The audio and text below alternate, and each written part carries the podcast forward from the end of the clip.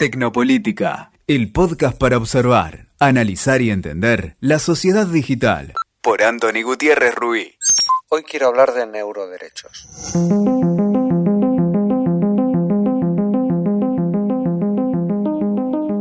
La neurotecnología, tal y como está avanzando, está profundizando su conocimiento del cerebro y decodificando toda la información contenida en él lo cual trae consigo muchas oportunidades, pero también algunos riesgos, o bastantes riesgos.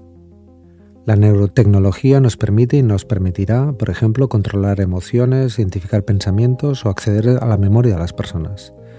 Las opciones parecen cada vez más ilimitadas.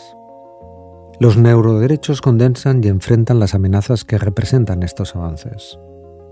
Por eso hoy quiero reflexionar junto con vosotras y vosotros a través de este podcast sobre los avances de la neurociencia y la neurotecnología, pero sobre todo la importancia de los neuroderechos. Los pasos que ha dado la ciencia en los últimos 100 años son gigantescos. Cosas que antes eran inimaginables hoy son parte de nuestro día a día. A finales del siglo XX, por ejemplo, se creó la resonancia magnética, una de las técnicas de neuroimagen más importantes para la medicina de la mente y la más importante para su investigación. La neurotecnología también ha permitido crear implantes para restaurar sentidos perdidos en los seres humanos, como la capacidad de oler, oír, saborear o tocar las cosas.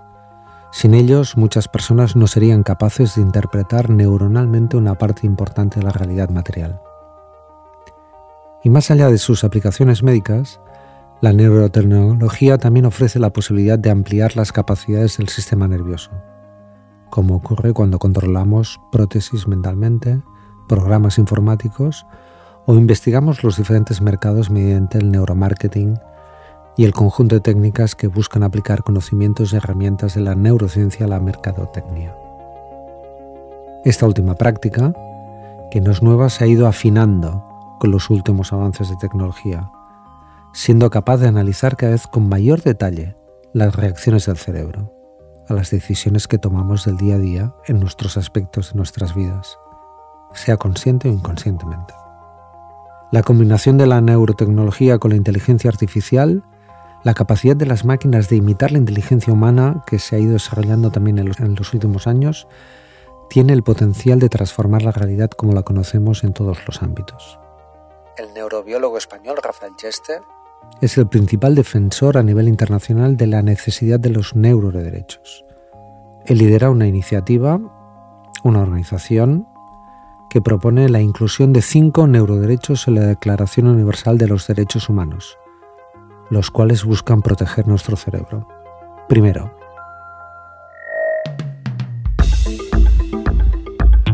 el derecho a la identidad personal para prohibir que tecnologías externas alteren el concepto de uno mismo.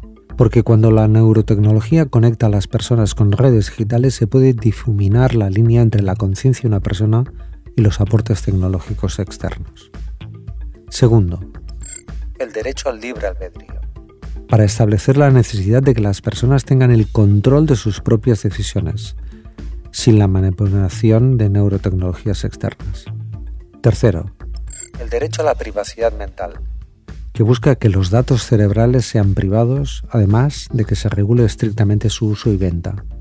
Cuarto, el derecho al acceso equitativo a las neurotecnologías, que busca que se determinen pautas que regulen el desarrollo y aplicación de las mismas. Y quinto, finalmente, el derecho a la protección contra los posibles sesgos discriminatorios de los algoritmos y la inteligencia artificial. Chile es el primer país del mundo que está impulsando una legislación frente a los riesgos de la neurotecnología y se ha convertido en un laboratorio político extraordinario.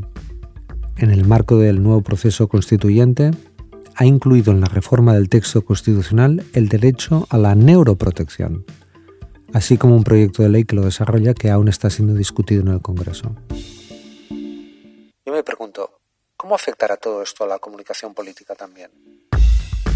En un escenario en el que las máquinas y los algoritmos van a tener más protagonismo que para ahora no es tan lejano y que cambia completamente el concepto de libertad de expresión tal y como lo entendemos, basado en la idea de que los humanos se comunican con los otros seres humanos.